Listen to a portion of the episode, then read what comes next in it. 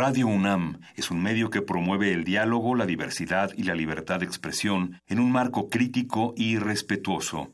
Los comentarios expresados a lo largo de su programación reflejan la opinión de quien los emite, mas no de la radiodifusora. Por siglos nos hemos hecho escuchar. Nacimos como parte de esa inmensa mayoría. Hablar. Escuchar. Debatir. Proponer. Cuestionar. Está en nuestra naturaleza. Seamos instrumentos de conciencia de nuestro pueblo. Usamos el sonido porque atraviesa obstáculos. Muros. Fronteras. Nosotros somos la resistencia.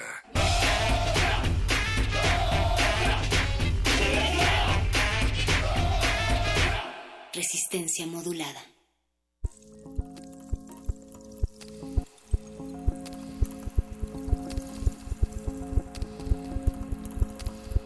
Si las mujeres paran, el mundo para. El fin de la violencia contra las mujeres debe llegar desde abajo y desde las propias mujeres. No podemos esperar a las instituciones y al Estado porque este mismo es el máximo responsable de la violencia. Estas palabras las dijo Silvia Federici, que es una escritora y activista italiana referente del movimiento feminista internacional, en una serie de giras que estaba realizando, en este caso le tocó a España, y en un ciclo de conferencias sobre la violencia contra las mujeres, porque esta semana estamos platicando en La Resistencia sobre la violencia de género en la industria del entretenimiento. Y también cuando en estas mismas conferencias y charlas se le preguntaba a Federici por el papel y también la importancia de los hombres en la lucha feminista cuando se ha dado ese debate, el papel que ellos juegan y también el de las mujeres en este proceso.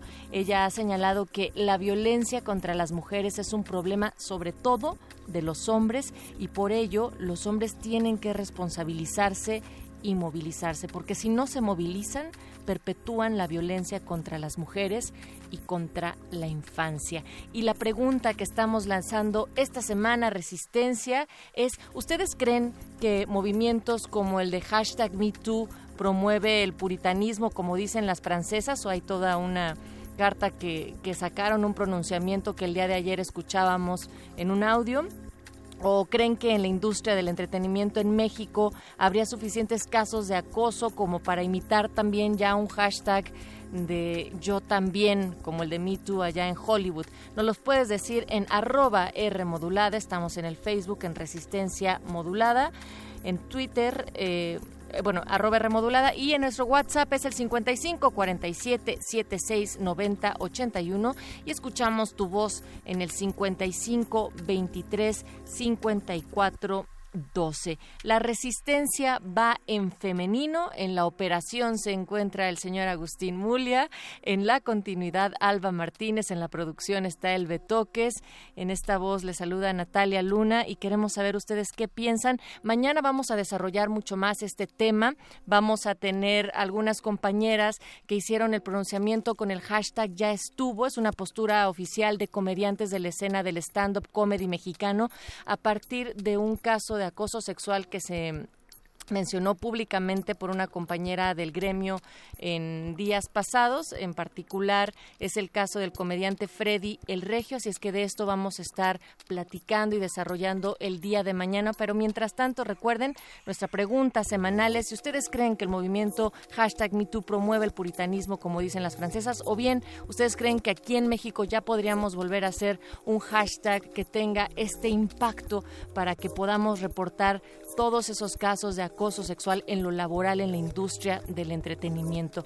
Bueno, pues ahí está colocado el tema y esta noche vamos a tener también el tema femenino, pero colocado desde la literatura en los roles, los personajes femeninos femeninos memorables por buenas o malas que van a estar platicando los muerde lenguas. ¿Qué personajes conoces? Pues sintonícenlos en unos momentos más llegan para platicar sobre ello y también es noche de ciencia en Resistor van a estar comentando con Ángel Figueroa del programa La Ciencia que Somos, Tecnología y mucha ciencia. Y finalmente, en el modernísimo, va mixto en compañía de varios expertos. Platicarán con el colectivo contra la tortura y la impunidad sobre su labor y con Alfredo Lecona analizarán las actualizaciones en la Ley de Seguridad Interior, cómo es que va avanzando esto y también el quinto elemento Lab hará una invitación al concurso de ensayos universitarios para la libertad de expresión no al silencio. Este es el menú rico en experiencias sonoras. Ustedes pueden participar de ellas a través de nuestras redes sociales y repito en nuestro WhatsApp el 55 47 76 90 81. Y una cantante eh, también de talla internacional, Bjork, hace creo que fue creo que el año pasado también en octubre ella se pronunció declaró que había sido acosada, sexualmente por el cineasta Lars von Trier. Vamos a escuchar de ella Stone Milker, esta también cantante que ha hecho que el uso de la tecnología sea empleado en el arte a toda su expresión.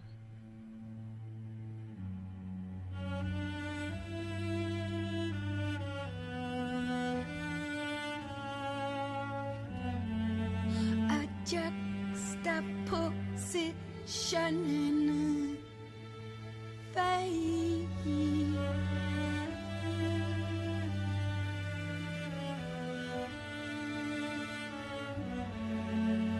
Find our mutual coordinate.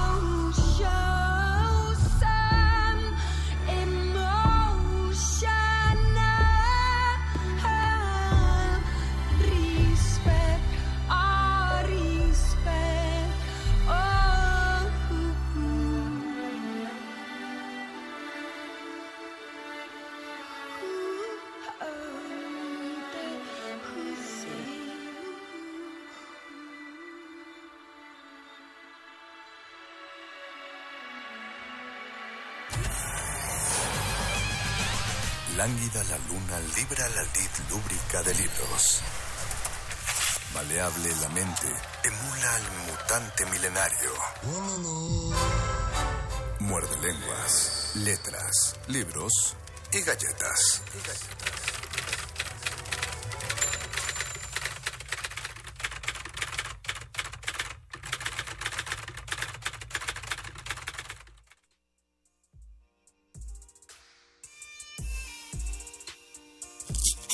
Muerde lenguas. Muerde lenguas. Muerde.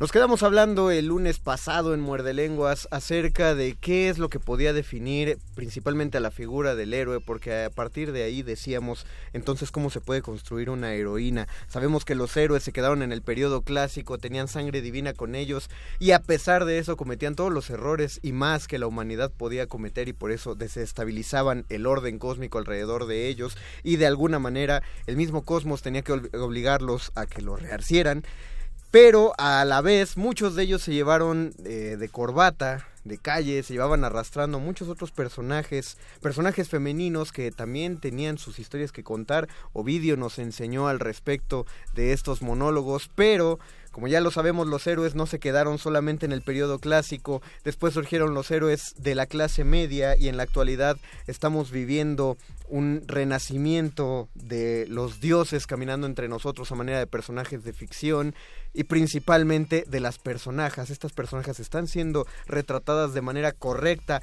y certera. Esa es la pregunta de esta noche, de este miércoles 24 de enero, cuando son las 8 de la noche, ya dando los 19 minutos de la hora. Y los saluda desde este micrófono el Mago Conde, feliz de estar acompañado por Aurea Saide Esquivel aquí presente. Bienvenida, Aurea. Muchísimas gracias por tenerme aquí de nuevo. Ahora sí que me van a disculpar todos, por favor, porque como yo me dedico básicamente al estudio del cómic y del manga, entonces a lo mejor va a haber un poquito menos de literatura en el sentido clásico de la palabra y más narrativa gráfica. Entonces, bueno, les aviso de una vez. En el sentido de, de lo que dirían mis amigos de la secundaria, los libros que no tienen dibujitos. Exactamente. Pero de todas maneras, pues estamos hablando de nuevas narrativas y por supuesto que tiene que entrar. Y son ejemplos de, de tradiciones que se vienen cargando. Eh, estas historias no funcionarían si no siguieran los cánones narrativos. Y además, ustedes lo pidieron, ustedes eh, nos contactaron a través de Facebook, Resistencia Modulada, donde pueden ver nuestro Facebook Live. Ahí mucha gente pidió que se hablara más al respecto. Eh, voy a decepcionar por ahí a un radio escucha porque no me preparé para hablar de Evangelion porque quería que lo mencionara. No sé por qué solo le dieron ganas, pero... Pero hay, hay, mucho que comentar, se quedó mucho en el tintero. Ustedes pueden comunicarse con nosotros y, y, comentarlo. Betoques va a entrar también, que ya me está regañando, por no poder contarles de qué va el final de Evangelion. Facebook. ¿Cuál? Y además depende cuál, cuál final de Evangelion, porque recuerda que hay por lo menos dos. No me digas el que, se entiende, el que no se entiende y por eso es bien. ¿Tú entendiste un final? Pues creía que sí, pues o sea, de alguna manera Shinji había conseguido un tipo de redención personal. Pero Shinji no la debía a nadie, ¿o sí? Creo que sí se lo debía a todo el pinche mundo. A ver, ustedes coméntenos si, entonces, si realmente consiguió la redención adecuada que se ha hablado. Facebook Resistencia Modulada, Twitter arroba R Modulada. Entren a nuestro Facebook Live para iniciar este, este debate. La pregunta general es de qué manera han sido tratadas las mujeres, los personajes femeninos dentro de todas las ficciones. Eh, voy, voy, a iniciar con, con, un ejemplo que nos fuimos platicando Mm. eh, cuando salimos de la emisión el lunes pasado. En general, eh, los personajes pueden ser bien mal retratados y esto no, no depende en sí de un... de pues de algo que se tenga en contra de los personajes planteados de una historia, sino del mismo carácter de los personajes. Hay personajes que merecen ser retratados eh, como, pues, digamos, como ignorantes, como, como parias Sí. de la sociedad. Hay personajes que merecen reivindicación y el, el personaje principal que a mí se me ocurría que había sido retratada de la manera menos realista era la mismísima Eva. Le Mm. comentaba a Aurea de, de uno de los ejemplos de teatro medieval más pues que más aparecen en la pues en los estudios de teatro medieval que es una obra que se llama el juego de, el juego de Adán. Ya lo hemos comentado en alguna ocasión en Muerde Lenguas, en el juego de Adán, rápidamente. Es una obra escrita por clérigos para que sea representada por clérigos en los atrios de las iglesias. Como no había películas para lavarle la cabeza a la gente, pues usaban el teatro. Y un- uno, bueno, una particularidad un poco fuera de tono es que en esa obra Dios es un personaje. eh, cuando Dios no debería poder ser encarnado por ninguna Mm. figura humana, en esa obra se atreven Wow. a que el sumo, el, el clérigo de mayor rango de cada iglesia pudiera representar a Dios. Pero, pues existe el personaje de Eva y la, la- las escenas más memorables ocurren justo después de que Eva consume el fruto prohibido, porque vienen tres monólogos fascinantes. El primero es de Dios, que le dice a Eva cómo acaba de destruir a toda la humanidad por haber consumido el fruto prohibido. El segundo es Adán, que le dice a Eva cómo acaba de destruir a la humanidad por haber consumido el fruto prohibido. Y el tercer monólogo es el de Eva, quien se echa la culpa por haber destruido la humanidad y sobre todo haber deshonrado al hombre del que ella nació. Así lo plantea la obra donde pues asume la culpa y, y maldice a su género por los siglos de los siglos, porque ella fue la que causó la expulsión del paraíso. Es el, el único o el ejemplo principal que me sale acerca de, de un retrato claramente, como decir, para denostar el género femenino Sí, sí, sí. en voz de, de la misma de la misma Eva. ¿Tú, Aurea, tienes, te suena algún otro personaje que digas, así no suenan las mujeres? O, o o sea- quien lo escribió no sabe hacer nada acerca de las mujeres. A ver, déjame pensarlo. Porque justo estaba pensando, porque me, me acordé que la vez pasada nos decían, hablen de Lilith. Ah, no, sí, o sea, de porque Lilith, la bueno, o sea, sí, justa- justamente, o sea, como esta, no solamente la, la, la verdadera primera mujer, sino además la primera rebelde.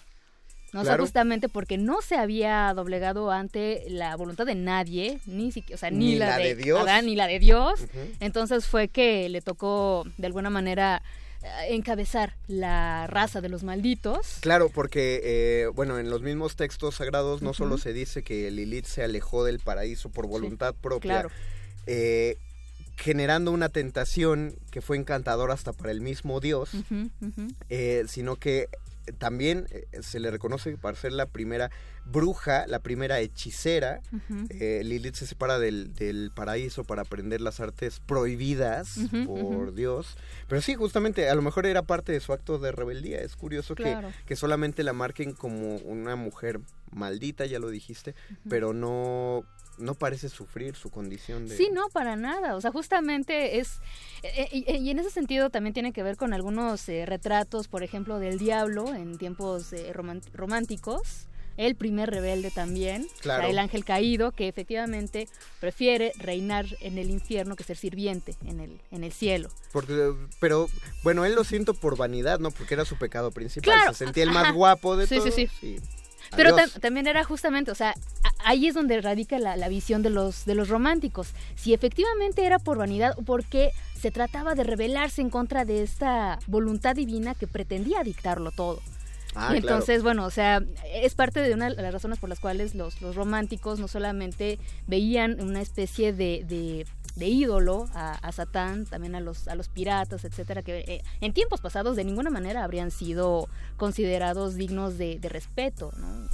Eran, eh, lo dijo Johnny Depp cuando le Mm. preguntaron por qué, por qué él basó su corporalidad en Kate Richards Claro. de, de los Rolling Stones y Johnny Depp dice es que para mí los piratas fueron las primeras estrellas de rock de la historia Sí. porque eran criminales, eran rebeldes contra el sistema, eh, eran desaliñados y aún así generaban un imaginario colectivo que la gente le fascinaba de pensar de, ah, piratas viven fuera de la ley, hacen lo que quieren. Claro. No claro. lo voy a hacer yo, porque yo soy una persona que sigue las santas escrituras, Ajá. pero los piratas son, Ajá. son dignos de reconocimiento justamente por su rebeldía. Claro, claro. Y entonces efectivamente, y pensando en, en estas piratas que efectivamente pudieron ser este... Ah, sí. Híjole, ahorita perdónenme porque no me acuerdo del, del nombre de ninguna, pero sí hay perfec- eh, eh, exactamente ejemplos de, de piratas mujeres que eh, empezaban justamente ya sea disfrazándose de hombres para poder vivir encubierta o eh, a lo mejor habían empezado así y después eh, habían se habían descubierto como, como mujeres y habían se habían hecho del poder de los eh, de, de los barcos de las embarcaciones y de las este de las de los raids pues como mujeres. Y lo ya, eh, gracias a, a nuestra biblioteca digital llamada Google, encontré los nombres reconocibles. Ah. Son Mary Reed y Claro. Anne Bonny, Claro. como eh, Claro. Bunnett, eh, que además fueron pareja.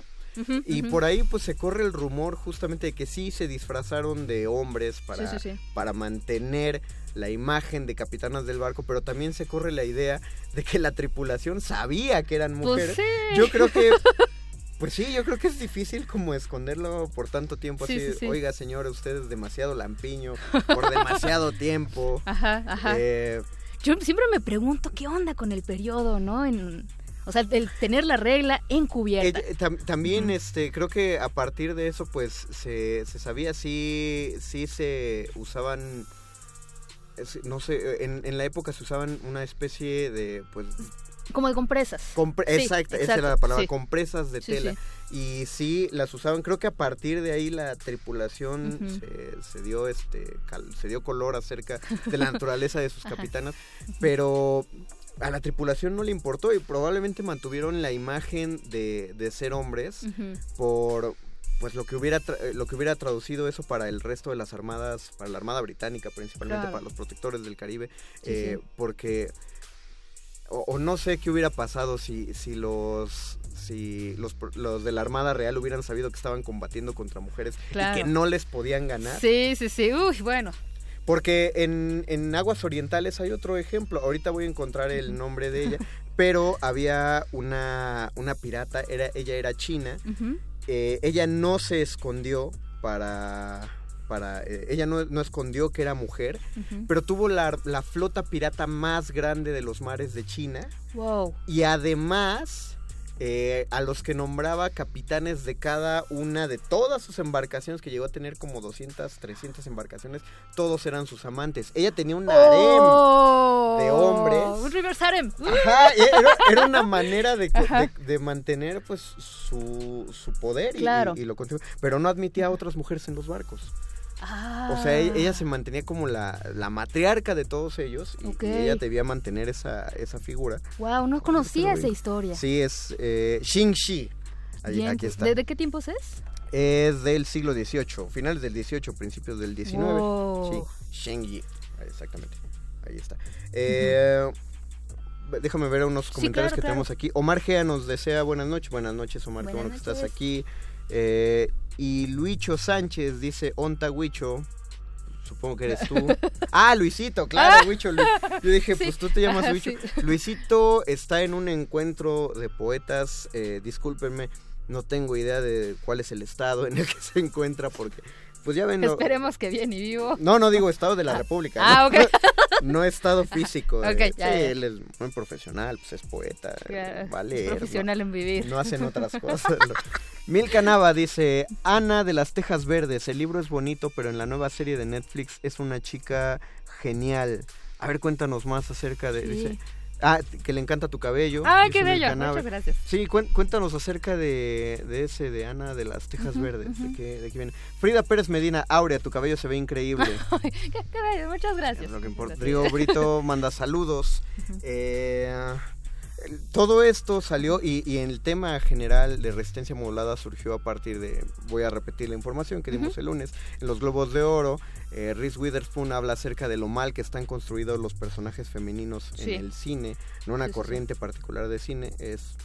Yo no sé qué tan, qué tan contradictorio sea esto que voy a decir, porque a mí me pareció que su personaje de legalmente rubia Ay, bueno. ah. era pues era una patada en eso Di- dime si me si me equivoco a- al respecto porque pues creo que justamente se trataba de romper la idea que ella misma en su contexto hablo del personaje Sí, sí, sí, sí, el claro. Richards Ajá. se había construido esta chica eh, que nadie da un peso por su inteligencia, una chica que solo le interesa la fraternidad, de, la fraternidad de su, de su escuela, Sí, sí. que es porrista, etcétera, en- ingresa a la escuela de derecho primero siguiendo al novio que Sí. la había dejado en la preparatoria, pero después se da cuenta que no, que realmente tiene futuro en el derecho, está estudiando en Harvard.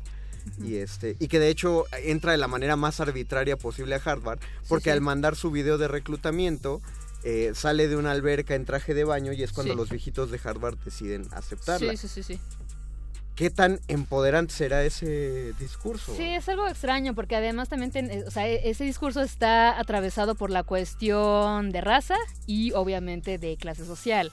Ah, Entonces, claro. bueno, o sea, yo siempre lo veía un poco en esta onda de, de feminismo más bien blanco, más bien gringo, porque además, este, o sea, por ejemplo, no sé si te acuerdas de aquella escena en la que unas chicas están haciéndole, están burlándose de un cuate que no tiene como muchas habilidades Claro, que es, para que el es- cortejo. que es muy torpe y que le... Ajá, y ella le ayuda, pero, o sea, en vez de justo pensar en, en denunciar la cuestión de esta, este abuso de poder, les hace creer que ella fue amante de este Ajá, muchacho. Exacto. Entonces más bien se trata de, de alimentar la onda de la competencia entre mujeres y bueno, o sea, si este tipo pudo este, acostarse con ella, entonces vale la pena. Entonces, no sé, o sea, a mí ciertamente Claro. no me gustó mucho esa historia. Es divertida, sí, ciertamente, pero no, sí, o sea, no es el tipo de, de discursos que particularmente a mí me, me resulten llamativos. No, lo que, lo que necesitaba saber era si era un discurso válido. Sí, sí, No. híjole.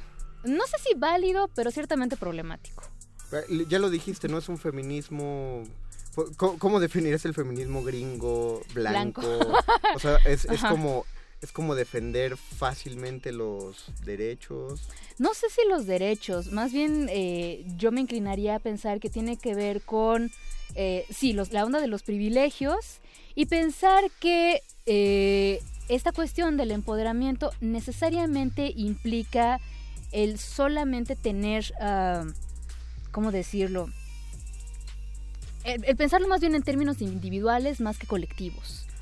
Porque, por ejemplo, es un ejemplo que un poco lamentable, particularmente desde mi perspectiva, No, es, por perfecto. ejemplo, es Fimen, que eso es un grupo de, de mujeres típicamente europeas, eh, no sé si las conoces, son las que justamente se, se descubren el pecho y se escriben consignas, etcétera. Las que... Sí, sí, sí, sí, las ubico. Tienen, o sea, tienen cosas importantes, pero al mismo tiempo hubo una ocasión en la que se burlaron de, del profeta, de Mahoma, eh, supuestamente denunciando la condena de muerte de una chica en Yemen y este hicieron mofa, o sea, se pusieron barbas este, falsas, un turbante, etcétera.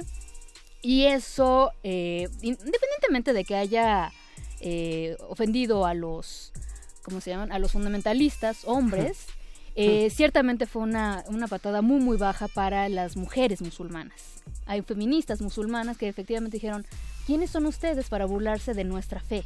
¿Quiénes son ustedes para, a- a- para arrogarse el derecho a hablar por nosotras? Es decir, se desvió un poquito la, la, la- la protesta, ¿no? En, en lugar de estar defendiendo el, el crimen, bueno, no defendiendo, pidiendo el castigo del crimen original, Ajá. se fueron a, a lo general. Y, Exactamente, o sea, justamente, y empezaron otra vez un poco de esta onda desde las salvadoras blancas que tienen que, uh, sí. que o sea, tratar de, de defender a las morenas, ¿no? Que no saben que están siendo oprimidas, que están, y entonces, ¡ay! Ahí, ahí yo soltaría otra pregunta, ahorita que el tiempo se va volando, Sí. vamos, pero Ah, tenemos que sí, seguir, sí, tenemos que tocar porque tuvimos otro debate, Sí, igual eh, muy eh, acerca de que Aurea me hablaba de, de una heroína que aquí Sí. trae el cómic de Spawn y lo estábamos comparando con la Sí. Mujer Maravilla. porque nos pidieron hablar de... personaje sí. que a mí me gusta, porque nos piden el, eh, que lo hablemos, pero déjame decir unos comentarios aquí. Dice eh, Brenda María Flowers, también no sé si entra en esta categoría las mujeres soldado que cazaban a hombres de Mm, ISIS para que no llegaran al paraíso. Es, es- o sea, es- me, recuerdo esa pelea, pero creo que es, es distinto, ¿no? Porque ella... Eh, bueno, no sé. sí, sí, sí, sí, o sea, e- era- la, la gran mayoría eran kurdas, perdón, son, son kurdas, y eh, la gran mayoría también habían sido eh, esclavas sexuales de, de ISIS, habían escapado y entonces, bueno, habían eh, organizado esta resistencia. Y bueno, eso no estoy muy segura de- de- del dato particularmente, pero ciertamente para los de ISIS resulta una mancha particularmente atroz el haber sido derrotados por mujeres, porque de acuerdo con su visión, así es que no podían entrar al paraíso y ser atendidos por las vírgenes. Entonces, bueno, eh, sí, sí, sí. Pero creo que eso era un buen combate en, en ese sentido. Sí, claro, por- no, Digo, claro. ninguna guerra es sería Sí, sí, justificable, sí, claro. claro, por supuesto, sí, sí, sí. Pero No, y, y la- las, las soldadas, por supuesto, que tienen esa, esa idea. O sea, si hay algo que realmente pueda hacerles daño a, a estos fulanos, es eso, o sea, es, es el sentir la humillación No, pues, de haber eh, sido derrotados por mujeres. No, pues en cualquier este en cualquier masculinidad. O sea, un- un- una cosa que se ve muy claro es cuando eh, las, eh, las, las mujeres del feminismo hablan en, en Facebook y, y habla- llaman a los hombres hombres Ah. con N y con V. Sí, sí, sí. Justamente en lugar de es una otra manera de llamarlos machos, machitos, no Ajá, sé. sí, sí, sí, no sí. entiendo, no entiendo claramente el insulto, pero sí se siente claramente que Ajá. es que se está denunciando Sí, sí, claro. Cuando un hombre empieza a hacer mansplaining, no sé, Ajá, sí, implica varias exactamente. cosas. un hecho entonces- progre es un hombre. Ándale, Claro, eso, sí, sí, un sí. macho progre. Eh, Sí. Carmen Jones, ¿qué onda, bandita? Háblenos de la mitología de Sensei, ahorita lo trataremos vamos, sí, de sí, tocarlo sí. también. Sí, sí, sí. Diana Flores Carrillo, hola, mi nombre es Diana. Quiero comentarles que hablando de heroínas como protagonistas en la literatura que mayormente han sido relegadas o minimizadas, recientemente leí el libro La guerra no tiene rostro de mujer. Ah, sí, ay, Ya lo leíste. Ah. Bueno, lo conozco, lo conozco. No, de no. Svetlana, de Svetlana Alexeyevich, En el que las mujeres rusas son los personajes principales en la Segunda Guerra Mundial, sin necesariamente el aura de heroicismo como concepto convencional, sino más bien reivindicando la existencia e importancia de las mujeres como participantes. Les recomiendo mucho su lectura. La autora ganó el Premio Nobel de Literatura. Ahí lleva la recomendación de la noche de parte de Diana Flores Carrillo. eh, la guerra no tiene rostro de mujer de Svetlana Alexeyevich. Vamos a hacer una pausita. ah, la, la gente nos pide que continuemos Ah, ahorita para- ¿Eh? vamos, va- vamos a tener que es que nos quedan 12 minutos antes de, de continuar entonces sí. Eduardo Nájera tiene otro comentario esto, esto se va rápido Beto que no te preocupes dice para mí el mejor personaje femenino en la animación es Maggie Simpson es el Lalo Nájera, no deja de sorprendernos. Saludos a Eduardo Nájera. Es más inteligente que Lisa, más audaz que Bart. Y durante toda la serie se la pasa pachangueándosela. Nunca crece. Si, es ma- si en algún momento revela ser más Sí, inteligente que sí, Lisa, claro. ya sabe escribir, eh, Sí, deduce cosas más rápido que, que, que hasta su mismo padre. Coveré a Tchaikovsky. Coveré a Tchaikovsky. En el xilófono. Sí, es cierto. Este, tiene su, su escape tipo, este, con ese atrapado sin salida, casi casi. Ha matado y ha salvado, dice, dice personaje adecuado. A ver, Sí. sí, voy a echar un ojo a, a este libro. Eh, voy a repetir el dato. Mujeres rusas son los personajes principales en la Segunda Guerra Mundial, sin necesariamente el aura de heroicismo como concepto convencional. Y es aquí cuando entablemos un pe- Sí. nuestro pequeño debatito, Aurea. Yo, yo sí pugnaría, dime, dime por qué, por qué sería incorrecto, por, por el, aura, el aura de heroicismo dentro de un personaje femenino, hablado de manera convencional, de heroicidad, perdón, gracias de el aura de eh, heroicidad dentro de un personaje femenino. Lo hablábamos, eh, la comparación entre este personaje, ¿cómo se llama la Suture. chica? Se llama Suture. Suture el, el se llama el personaje. personaje. a ver, lo voy a poner ahí. Maldición, Curse of the Spawn. Pues ahí Ajá. está, ahí lo tienen. Ella, eh, rápidamente, ¿quién es este personaje de este? de Eh, Suture es, uno, es un personaje eh, terriblemente trágico. Eh, inicia con la historia de Gretchen Colbert. Es una chica común y corriente de Nueva York. Eh, está a punto de casarse. Tiene la mala suerte de que se encuentra eh, con un asesino en serie. Ella trata de huir. Es atropellada por una patrulla. Uno de esos accidentes lamentables. Pero resulta que eh, los patrulleros y los, eh, ¿cómo se llaman estos? Eh, los paramédicos Ajá. que la atienden están coludidos y pues como que les gusta y entonces así como está en ese estado se la llevan a un callejón para violarla multitudinariamente. Ella recupera la, la conciencia, se resiste, la medio matan a golpes y entonces para deshacerse del cuerpo lo que hacen es llevársela a un asesino serial que de alguna manera es como su basurero y entonces el asesino lo que hace es eh, torturarla, eh, desmembrarla y tira sus pedazos en bolsas de basura al río Hudson. Y entonces, bueno, eso aparentemente es una de las tantas historias de feminicidios que son bien conocidas en México. Y resulta que los pedazos son recogidos por una bruja santera llamada Odessa, que lo que hace es efectivamente armar una especie de monstruo de Frankenstein, pero eh, rellena, ahora sí que, bueno, traída a la vida por la gracia de los orishas y la memoria de las víctimas que han caído en el silencio, en el- la impunidad. Entonces, eh, mantengan la imagen de, de este personaje. Alguien nos había pedido que habláramos acerca De la Mujer Maravilla. de la Mujer Maravilla. Eh, Aurea, tú me comentabas, eh, o sea, no tienes nada contra ella, pero no es Sí, no. totalmente de tu agrado. Sí, por... exactamente. Porque para mí es demasiado buena. Exacto. Es demasiado... eh, es una princesa. De- ciertamente. para empezar. Digo, recordemos también cómo nace la Mujer Maravilla. Ella nace justamente en este tiempo de la Guerra Mundial. La Guerra Mundial todavía es, es en el 41. Todavía está... Hitler está en el, en el máximo, todavía parece que va, que va a ganar. Y entonces, este, el maestro Marston, junto con eh, sus parejas, ven lo- la- el horror de, de la guerra y entonces lo que hacen es crear un personaje que se oponga por completo a los caminos de la guerra. O sea, eh, Diana es una princesa por la paz.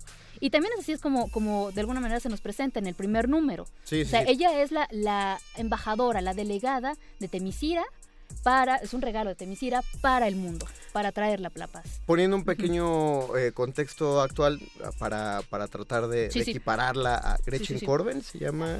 Eh, sí, bueno, es ¿Ella? que Gretchen, Gretchen Colbert muere, qui- quien se quede Suture. Ah, ok, ah, claro, la- no, existe una. Bueno, eh. En, un, en, una, en un nuevo tratamiento, sí, Diana es una princesa de un, eh, de un pueblo de guerreras, finalmente un pueblo que, eh, tal cual como las Amazonas, tienen prohibido el paso a los hombres a la isla de Temisira, solo los usan por, eh, para, para la reproducción de la especie, se deshacen de los hombres que llegan a conseguirse etcétera. Pero ella, si algo tiene, ahora sí que si enumeráramos sus cualidades, sus poderes, por así decirlo, es que ella no se frena en batalla, o sea, no retrocede. Sí, sí, sí. Eh, en- de hecho, uno, en, en uno de los planes que Batman tiene para parar a la Liga de la Justicia, si la Liga de la Justicia se descontrola, Sí.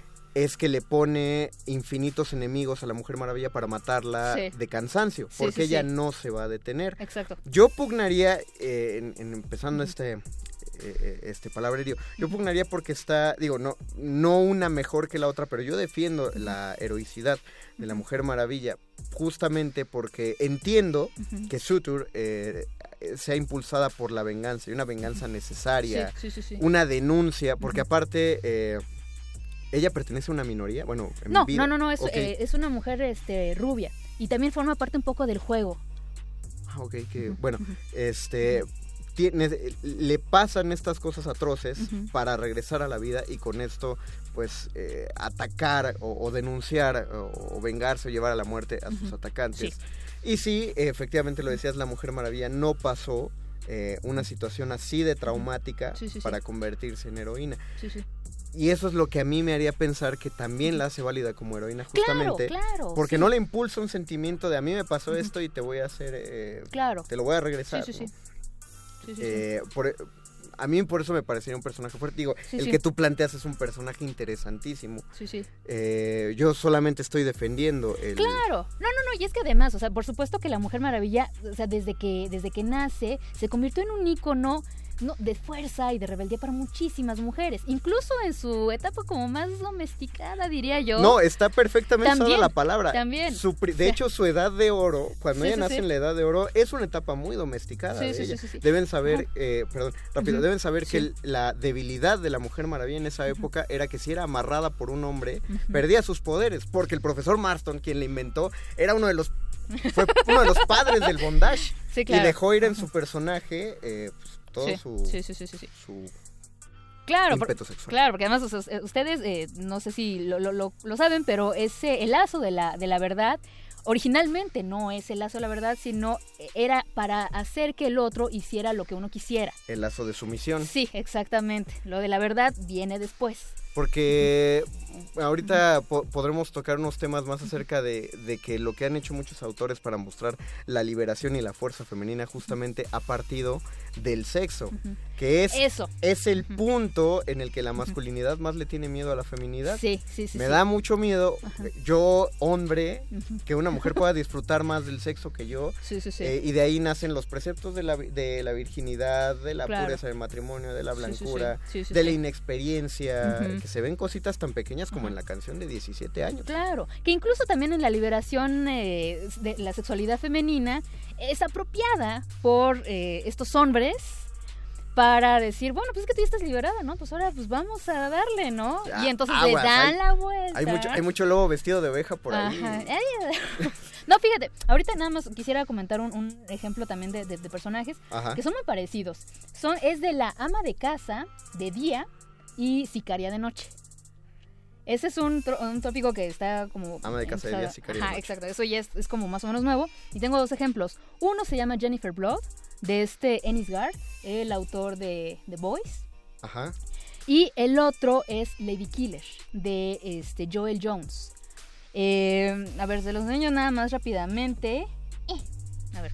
Por aquí traes. Vamos a, Sí, vamos a, está- vamos a poner un par de imágenes ajá. en el Facebook Live donde Adrián Arrieta Cortés nos dice que está chido el tema. Agradezcanselo a Aurea. Ella está llevando toda la, la mano principal en este temazo. Son 8.47, gente. Tenemos que mandar una rola antes de llegar Sí. a nuestro último Maldición. a nuestro último segmento. Eh, eh, hablaremos más acerca de, de liberación y empoderamiento. Vamos a escuchar antes de eso Brujas de Princess Nokia. Están escuchando el Muerde Lenguas de Resistencia Modulada, donde estamos hablando de personajes. Muerde lenguas. Muerde lenguas. Muerde Lenguas.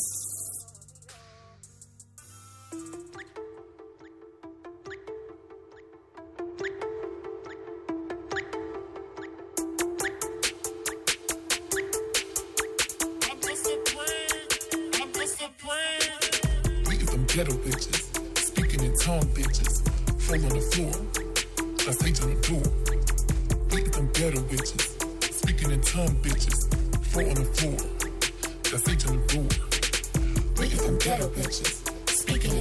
bitches, fall on the floor. That's H on the door. Get them ghetto bitches, speaking in tongue bitches, fall on the floor. That's H on the door. Talk shit, we the cat spell.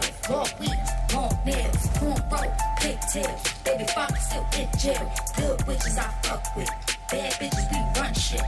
Four bitches, four corners. North, east, west, south shit. Good witches I fuck with. Hot for my broomstick. Witchcraft, witchcraft. White magic is nothing. I reach in my altar. I reach in my altar.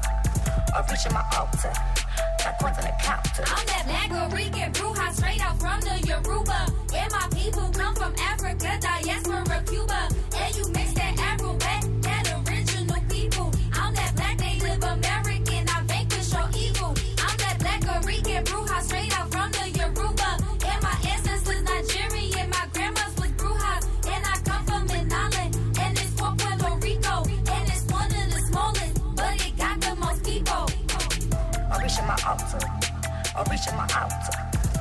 In my altar.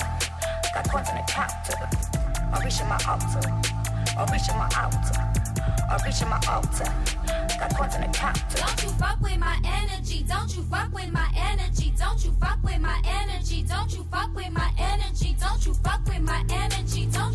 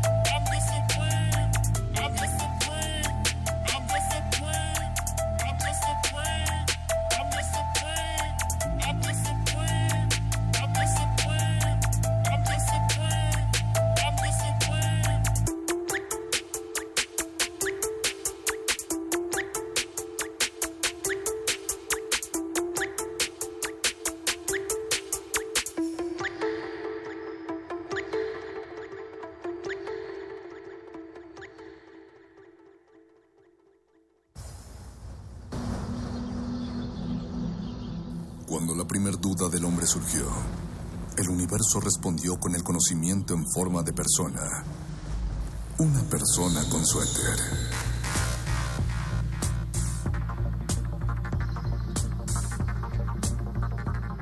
Es la hora de la iluminación con el doctor Arqueles.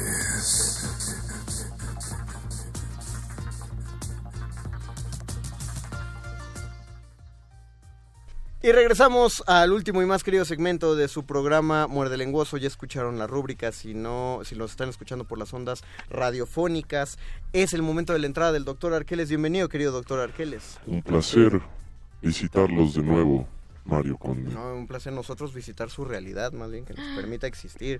Eh, doctor Arqueles, ¿qué le ha parecido lo que hemos comentado el día de hoy?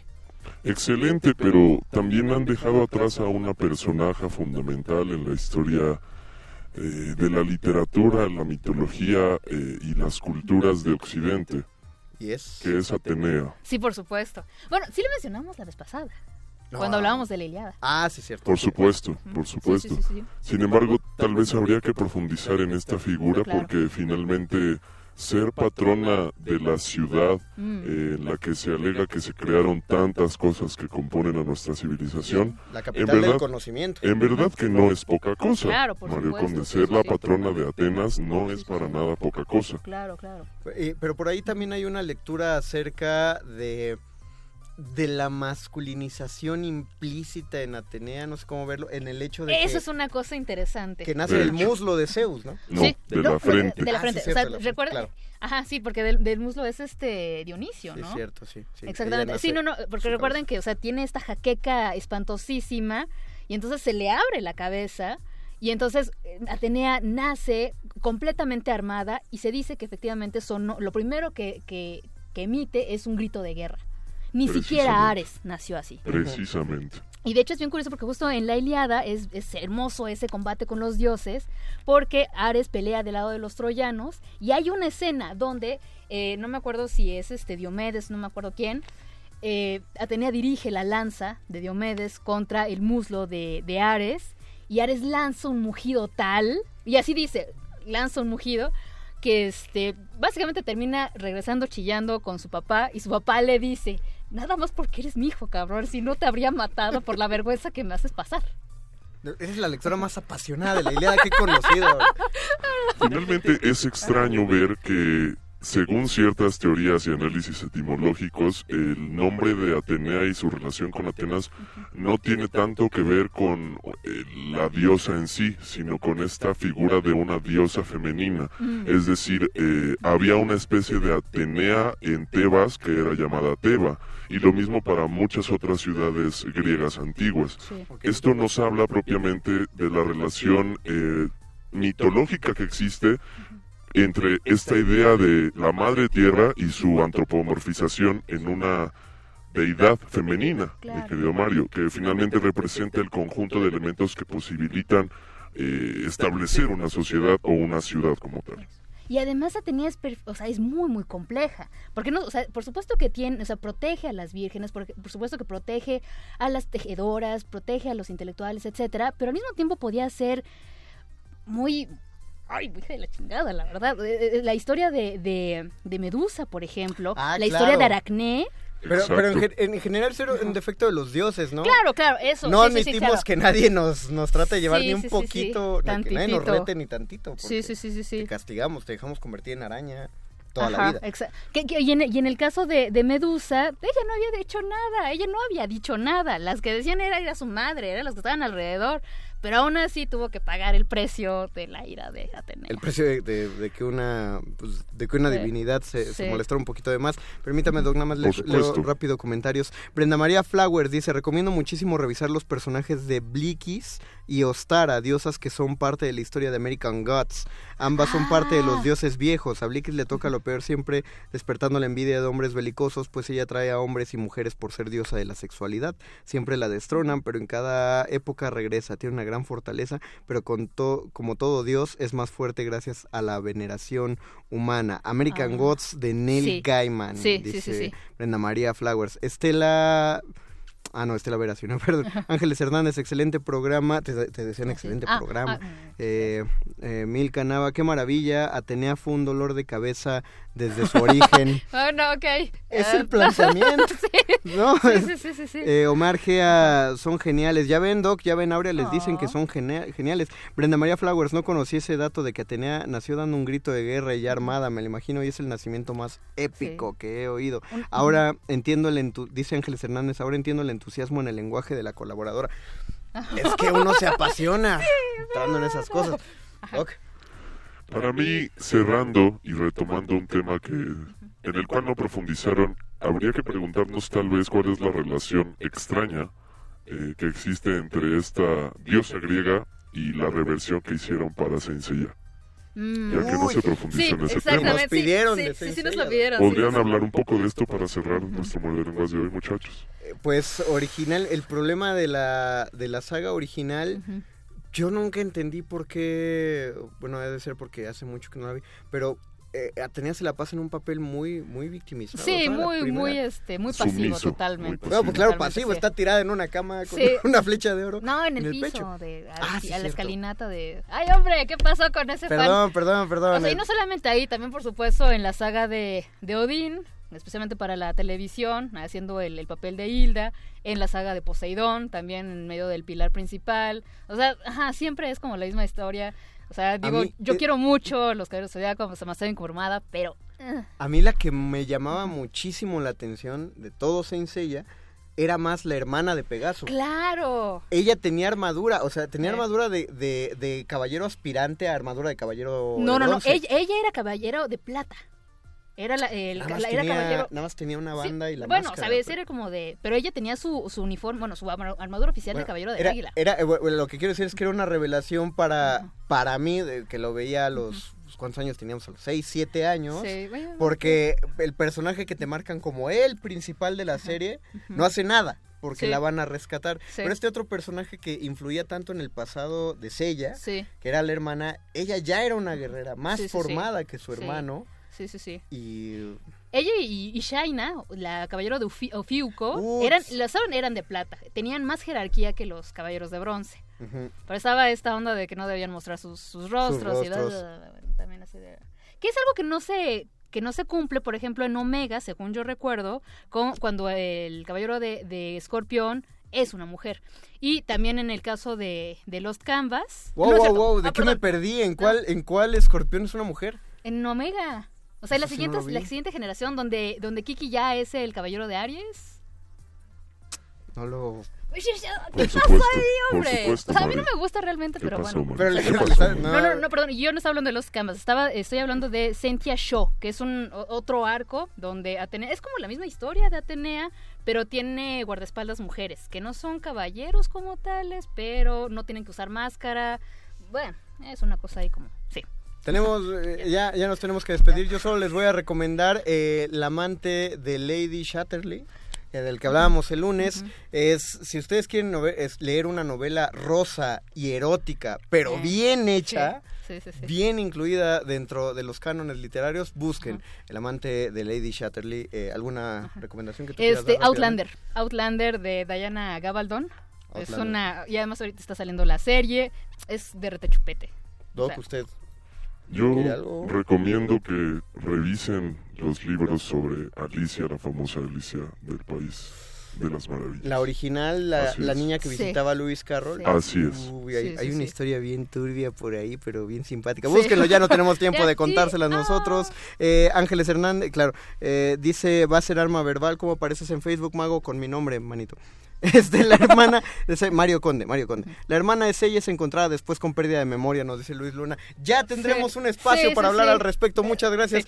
Gracias a don Agustín Muli en la operación técnica, gracias a Alba Martínez en la continuidad, gracias a Benito Taibo que estuvo acompañándonos a lo largo de todo el programa, gracias Betoques que estuvo en la producción, gracias doctor Arqueles. Nosotros nos despedimos, esto fue Muerde Lenguas, nos escucharemos el próximo lunes. Muchas gracias Aurea por haber estado aquí con Muchísimas nosotros. gracias por la invitación, espero verlos pronto. Se despiden de estos micrófonos el Mago Conde. Y la, la bruja áurea. Y el doctor Arqueles, quédense a El Modernísimo. Los locutores del muerde lengua se quieren deslocutor y muerde lenguarizar. El que los deslocutor y muerde lenguarice, buen deslocutor y muerde lenguarizador será.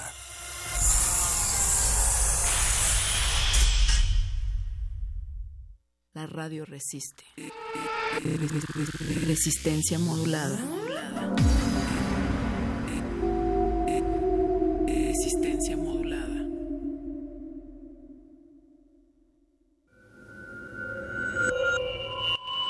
Escuchas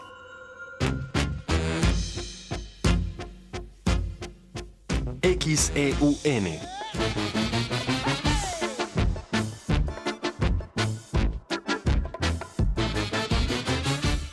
Radio UNAM. Experiencia sonora.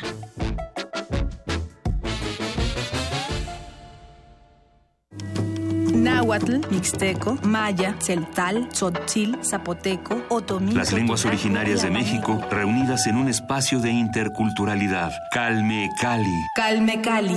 Acompáñanos a conocer las diferentes culturas indígenas de nuestro país en voz de sus hablantes. Todos los jueves a las 10 de la mañana. Retransmisión domingo 15.30 horas. Por el 96.1 de FM.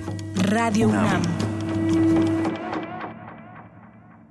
Aire que respiramos no son nubes, es contaminación. Yo quería sacar un permiso para poner un negocio. Para todo tienes que caerte con una lana. Si el gobierno trabajara como yo, otro gallo cantaría. En vez de mejorar, en 20 años la ciudad ha ido pa' peor. Yo siento lo mismo que tú. Ya basta. Es hora de que esta ciudad grande se convierta en una gran ciudad. Soy Miquel Arriola y si ustedes quieren, yo puedo. Miquel, tu precandidato. Si nosotros queremos, Miquel puede. Mensaje dirigido a los integrantes de la Convención de Delegados del PRI. Una científica puede gobernar la Ciudad de México. Ella es Claudia Sheinbaum. Fue delegada de Tlalpan, doctora en Ingeniería Energética por la UNAM y miembro distinguido de la Comunidad Científica Internacional. Ha sido, entre otras cosas, secretaria del Medio Ambiente en la Ciudad de México, desde donde logró disminuir la contaminación atmosférica en un 30%. Además, impulsó el Metrobús, el segundo piso gratuito del periférico y la siembra de más de 10 millones de árboles. Claudia Sheinbaum, precandidata a jefa de gobierno de la Ciudad de México. Innovación y esperanza. Morena. Propaganda dirigida a simpatizantes y militantes de Morena. Tú, que cuando ves las noticias del gobierno actual piensas, ¿estaríamos mejor? Con ya sabes quién. A ti que durante el gobierno de Calderón pensabas, ¿estaríamos mejor con ya sabes quién? A ti, que después de ver lo que hizo ya sabes quién en la Ciudad de México, llevas 12 años pensando que estaríamos mejor con ya sabes quién. A todos ustedes les tenemos una gran noticia. Sí estaremos mejor. Y ya sabemos con quién. El PT está de tu lado. Juntos haremos historia. Mm, ¿Hoy o mañana? ¿Me quedo o me voy? ¿Opino o escucho? Ay, ¿Por qué no puedo decidirme? Aprende a tomar decisiones con estabilidad, tranquilidad y certeza en el taller Liberando al gigante interior. Lógica existencial. Dirigido a todos los interesados en el crecimiento personal y el desarrollo de la comunicación efectiva. Imparte el psicoterapeuta Eduardo Gómez Tagle. Todos los martes y viernes de las 18 a las 21 horas de febrero al 2 de marzo. Más información e inscripciones al 5623-3273. Toda mejora personal proviene de nuestra mente. Invita Radio UNAM. Experiencia